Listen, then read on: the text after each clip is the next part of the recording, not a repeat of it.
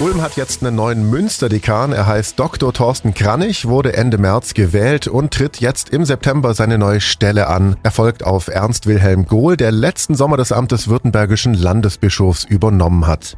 Das Ulmer Münster hat also endlich einen neuen Dekan, hat eine ganze Weile gebraucht und damit hat auch der gesamte evangelische Kirchenbezirk Ulm einen neuen Chef, nämlich den Herrn Kranich und der ist jetzt hier bei mir. Herzlich willkommen, Herr Kranich. Einen schönen guten Morgen. Freue mich, dass Sie da sind. Sie sind der Neue in einem recht großen Amt. Wie fühlt es sich an? Immer so eine Schwanken zwischen Überforderung und Demut und denken, oh mein Gott, wie soll ich das hier nur schaffen? Also am 1. September ist Start. Was macht ein Dekan so? Welche Aufgaben haben Sie denn jetzt hier in Ulm? Also als Dekan ist man einerseits der Dienstvorgesetzte für alle Pfarrerinnen und Pfarrer, die es im Kirchenbezirk gibt. Das sind über 30, die wir hier in Ulm und Umgebung haben. Zugleich ist man Vorsitzender der Gesamtkirchengemeinde in Ulm, also sozusagen der oberste evangelische Pfarrer für die gesamte Ulmer evangelische Bürgerschaft. Äh, gleichzeitig ist man Chef vom der Münsterbauhütte und ist auch noch mit einem relativ kleinen Anteil Pfarrer am Ulmer Münster. Das heißt eine ganze Menge, oder? Ja, 24-7-Job. okay, äh, Sie haben sich also auch schon ein bisschen eingearbeitet. Ne? Ist ja nicht so, dass Sie jetzt anfangen und wissen noch von nichts. Sie haben sich auch schon ein bisschen mit Ulm beschäftigt dann mit der Kirche. Genau. Ich bin jetzt, im Ende März bin ich ja gewählt worden und bin seit Ende April fast wöchentlich zu mindestens ein bis zwei Terminen in Ulm gewesen, um einfach in die Arbeit reinzukommen, um auch einen Großteil der Kollegenschaft schon kennenzulernen und die wichtigen Dinge, die für den Kirchenbezirk anstehen, da einfach schon eingearbeitet zu sein. Und wie ist so mit den Kollegen, was von super, Ihren Kollegen super, so rüber Ganz freundlich, ganz ja, ne? nett. Die sind einfach, ja, es macht Spaß, mit den Leuten ins Gespräch zu kommen. Wo waren Sie denn vorher und was haben Sie da gemacht? Also ich war, habe jetzt zwei Pfarrstellen bis jetzt gehabt. Zuerst war ich in Heilbronn von 2007 bis 2013 äh, an einer Stadtrandgemeinde, also eine ähnliche Situation, wie es in Ulm hier auch gibt mit einer großen evangelischen Kirchengemeinde. Danach war ich jetzt auf für zehn Jahre, genau zehn Jahre auf der Ostalb, am Stadtrand von Aalen in einer Kirchengemeinde. Sehr ländlicher Raum, also ganz anders als die Ulmer Situation. Aber es ist die Situation, die auch die Kollegen im Kirchenbezirk haben. Wir haben ja auch viele Dörfer im Kirchenbezirk, von daher kenne ich auch diese ländliche Situation. Das ist ja auch ganz praktisch. Ulm ist ja so eine, so, so eine Mischung aus Großstadt und Kleinstadt. So Land und Stadt vereint sich hier. Da genau. fühlen Sie sich direkt zu Hause wahrscheinlich. Genau, genau. Das war tatsächlich so, dass ich sagen kann, ich kenne die Großstadt von Heilbronn, ich kenne das Dorf jetzt von den letzten zehn Jahren. Also das passt von daher, ja. Welche Schwerpunkte wollen Sie denn in Ulm setzen? Also einer der großen Schwerpunkte, die ich jetzt gar nicht freiwillig setzen will, sondern die uns mir gesetzt werden, ist der Abbau von Pfarrstellen. Wir werden im Laufe der nächsten sieben Jahre etwa 25 Prozent der Pfarrstellen im Dekanat Ulm abbauen müssen. Das ist nicht freiwillig, das müssen wir machen. Dann steht an die Frage, wie wir zukünftig mit dem Kirchenbezirk Blaubeuren umgehen. Da gibt's Verhandlungen zu einer Fusion. Da gibt's viele gute Gespräche auch schon in den letzten Monaten diesbezüglich. Das das sind so zwei Schwerpunkte. Ein dritter Schwerpunkt, der für mich jetzt tatsächlich persönlich ist, dass ich sage, wir müssen als Kirche für uns viel stärker im digitalen Raum aufstellen, äh, der Öffentlichkeitsarbeit. Da sind wir doch noch irgendwie sehr bescheiden bisher. Das stimmt. Also, also gerade in den sozialen Medien gibt es von Oma Münster noch nicht so viel. Gar nichts, ne? gar nichts.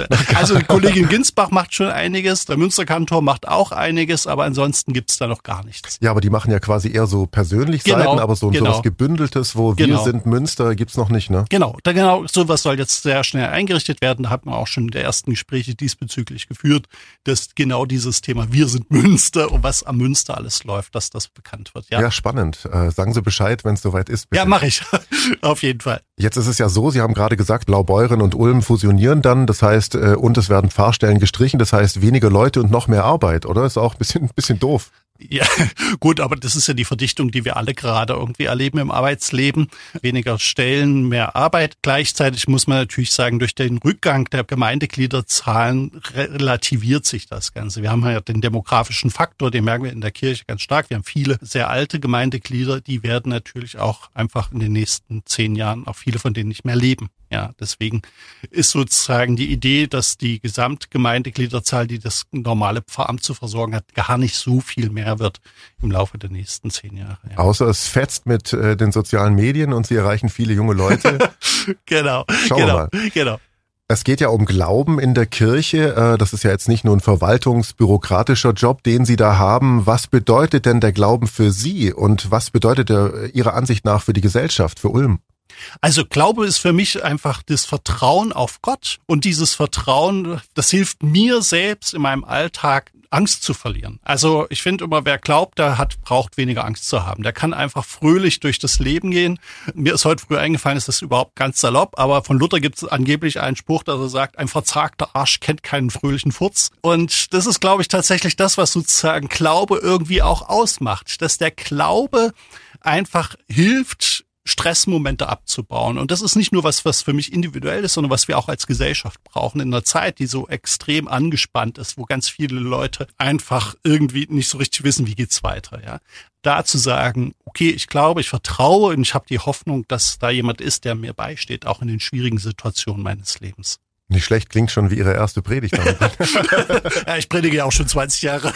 ähm, das ist ja auch so, dass im Moment viele Leute ihren Glauben woanders suchen, also in irgendwelchen Bewegungen, sei es für Umwelt oder, oder für Menschen oder Tiere, mhm. äh, die quasi wieder einzufangen, ist dann quasi eine ihrer größten Aufgaben. Ja, ich würde das nicht sagen als Einfangen, sondern im Sinne von wir sprechen miteinander. Also, dass man, Leute haben Ziele, unterschiedliche Ziele und da gibt's ja auch viele Verknüpfungspunkte. Ja? Also jemand, der sich für den Umweltschutz einsetzt, der muss deswegen jetzt kein frommer Christ sein, aber man kann sagen, wir haben genau das gleiche Ziel. Auch Umweltschutz ist für uns als Kirche schon immer irgendwie ein zentrales Thema. Deswegen kann man gut miteinander kooperieren. Deswegen, egal ob das jetzt ein Christ ist, ein Atheist oder ein Buddhist, am Schluss, wenn man sagt, wir tun das gemeinsam. Die Kirche hat's, wir haben es schon kurz davon gehabt, hat's aktuell ja nicht leicht. Sie sprechen von ähm, weniger Mitgliedern oder Gliedern, sagt die Kirche selbst. Ne? Das wissen wir mittlerweile auch alle, aber es gibt ja auch viel Gutes zu berichten. Erzählen Sie doch mal von der guten Seite der Kirche, was die alles Tolles eigentlich macht. Also ich würde sagen, Kirche ist nach wie vor unendlich nah an den Menschen. Es gibt kaum eine Organisation, die so in der Breite präsent ist, die an ganz vielen Menschen ganz eng dran ist, die in ganz existenziellen Lebenssituationen zur Verfügung steht, sei es im Krankenhaus, die Krankenhausseelsorge, sei es der Gemeindepfarrer oder die Pfarrerin, die einen Trauerbesuch machen oder so. Bei den Gesprächen mit jungen Eltern. Ich habe ganz viele Taufen in den letzten Jahren gefeiert mit Familien, wo auch ganz oft bei den Taufgesprächen einfach so existenzielle Situationen Situationen erzählt werden, was weiß ich, die Geburt ist schwierig verlaufen oder, oder es gibt irgendeinen Todesfall in der Familie. Und all das können wir als Kirche auffangen, weil wir einfach im Gespräch mit den Menschen sind, weil wir bei den Menschen sind und auch in der Fläche präsent sind. Jetzt sind Sie ja auch Doktor, und zwar Doktor der Kirchengeschichte. Wie kam es denn überhaupt dazu, dass Sie dann auch in der Kirchenbranche gelandet sind? Ich selbst komme aus der DDR, bin groß geworden in der DDR und bin in einer Familie groß geworden, die so leicht kirchlich sozialisiert war, also nicht besonders intensiv. Hab dann dort sehr gute Erfahrungen in der Kinder- und Jugendarbeit gemacht und bin dann eben sozusagen immer mehr da reingerutscht, bis dann dieser Berufswunsch war, ich will Theologie studieren. Ich habe vorher eine andere Berufsausbildung gemacht und danach das Theologiestudium erst in Berlin und später auch in Jena. Und da hat sich dann einfach ergeben, dass ich dann gedacht habe, ich möchte jetzt auch irgendwie noch wissenschaftlich mich entsprechend qualifizieren. Und dann hat sie das hat sie total weggerockt. Oder haben Sie schon Bücher geschrieben? Ich glaube schon, gell? Ja, viele. viele Bücher geschrieben, auch in den letzten Jahren. Das Schöne ist, dass man gerade jetzt, sagen wir mal, auch so in, in der Kirchengeschichte, man hat ja sozusagen die Ereignisse immer vor der Haustür. Man muss einfach nur in den Archiven gucken, was gibt's da, was ist da Wichtiges gewesen, was interessiert einen. Da habe ich jetzt in den letzten Jahren mehrere Bücher geschrieben, auch wieder. Beißt sich das eigentlich irgendwie, Geschichte und Glaube? Nein, überhaupt nicht, weil Glaube ist, ein Geschichte könnte man sagen, ist sozusagen Erläuterung des Glaubens. Also es gibt einen berühmten Theologen, der hat mal gesagt, dass die Kirchengeschichte sozusagen Auslegung der Heiligen Schrift ist. Also verschiedene Leute haben versucht, so wie sie jeweils den Glauben verstanden haben, das in ihre Geschichte umzusetzen. Ja. Und da gibt es natürlich die berühmten, was weiß ich, Luther oder so, aber es gibt eben auch ganz viele kleine Sachen, die in der Geschichte passiert sind, wo man dann einfach gucken kann, wie haben die ihren Glauben verstanden. Und was ist daraus geworden nachher? Wie haben die uns genau. beeinflusst? Solche genau. Geschichten. Ne? Genau. Also Sie sind ja jetzt auch an einem geschichtsträchtigen Ort gelandet. Das Ulmer Münster ist über 600 Jahre alt. Als Doktor der Kirchengeschichte ist das dann gleich doppelt spannend, oder? Ja, natürlich. Das war natürlich eine zentrale Begründung, warum ich mich auch gern für Ulm beworben habe, weil das einfach natürlich, es gibt kein anderes evangelisches Kirchengebäude in Deutschland, was so, also nicht nur so groß ist, sondern was eben auch so präsent dieses Wechselverhältnis zwischen Kirchengeschichte, Glaubensgeschichte, steingewordener Religiosität der Ulmer zum Beispiel darstellt. Das ist ja eher als Bürgerkirche nie eine Kirche gewesen, die von oben herab irgendjemand beschlossen hat, das wird jetzt gebaut, also irgendein Bischof oder irgendein Kaiser oder wer auch immer, sondern das hat die Bürgerschaft beschlossen. Und die Bürgerschaft lebt bis heute, dass dieses Gebäude so ist. Also das ist ein Glaubenszeugnis für mich, ja. Jetzt ist es ja so, ähm, kurzer Schwenker nach Köln, da gibt's ja den Dom und hier bei uns das Münster. Und manchmal, wenn man durch die Stadt läuft, dann sagen die Leute, das heißt Münster, weil es sich evangelisch und der Dom heißt Dom, weil es sich katholisch.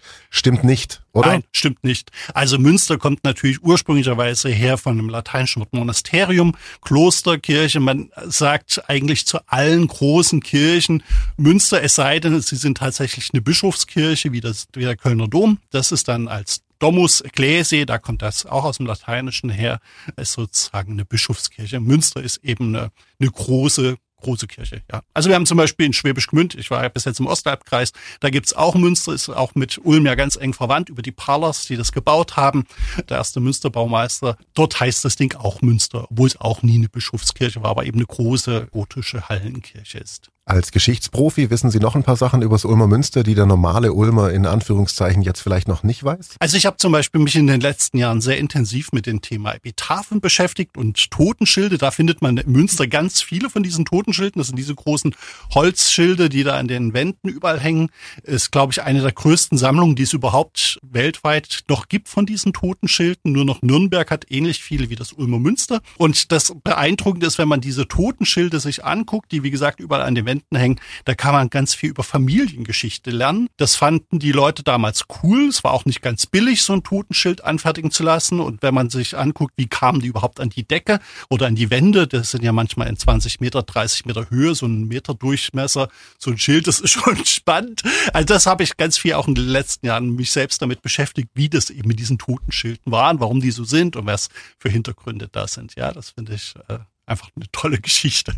Haben Sie denn schon mal das Ulmer Münster von oben bis unten beschritten? Sind Sie schon auf dem Turm oben gewesen? Ja, also ich habe schon vieles angesehen. Das Einzige, wo ich noch nicht gewesen bin, ist war in den Katakomben unten drunter, in den Kellerräumen. Ja, das mache ich demnächst mit der Münsterbaumeisterin noch. Aber ganz oben auf ganz der Spitze? Nein, nein, nein, da habe ich Höhenangst. Müssen Sie aber mal rauf, das ist toll da oben. Ich weiß nicht, ob ich mir das zumuten will. Ich komme mit, ich habe auch Höhenangst. Okay. Also wenn Sie hochgehen. Wir es zusammen. Okay, machen wir. Okay, cool.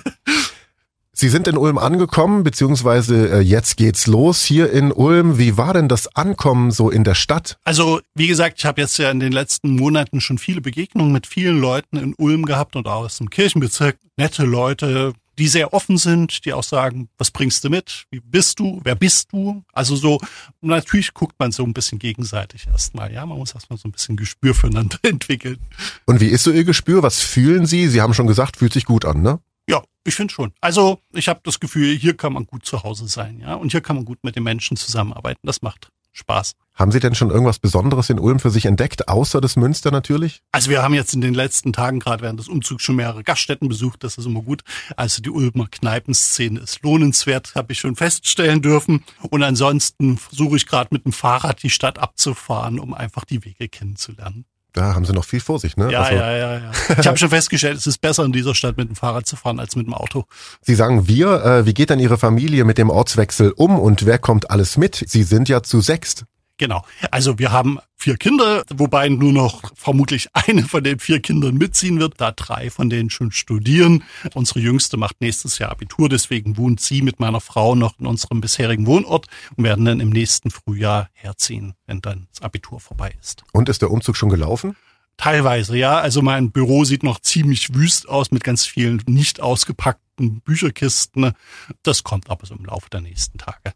Wann werden Sie denn offiziell ins Amt eingeführt? Am 17. September findet um 16 Uhr im Münster die Einführung durch die Ulmer Prälatin Gabriele Wulz statt, mit anschließendem Empfang im Haus der Begegnung. Sie sind herzlich eingeladen, dazu zu kommen. Gut, habe ich irgendwas vergessen? Liegt Ihnen noch was auf dem Herzen? Vielleicht eine Message vom neuen Dekan an die Leute da draußen?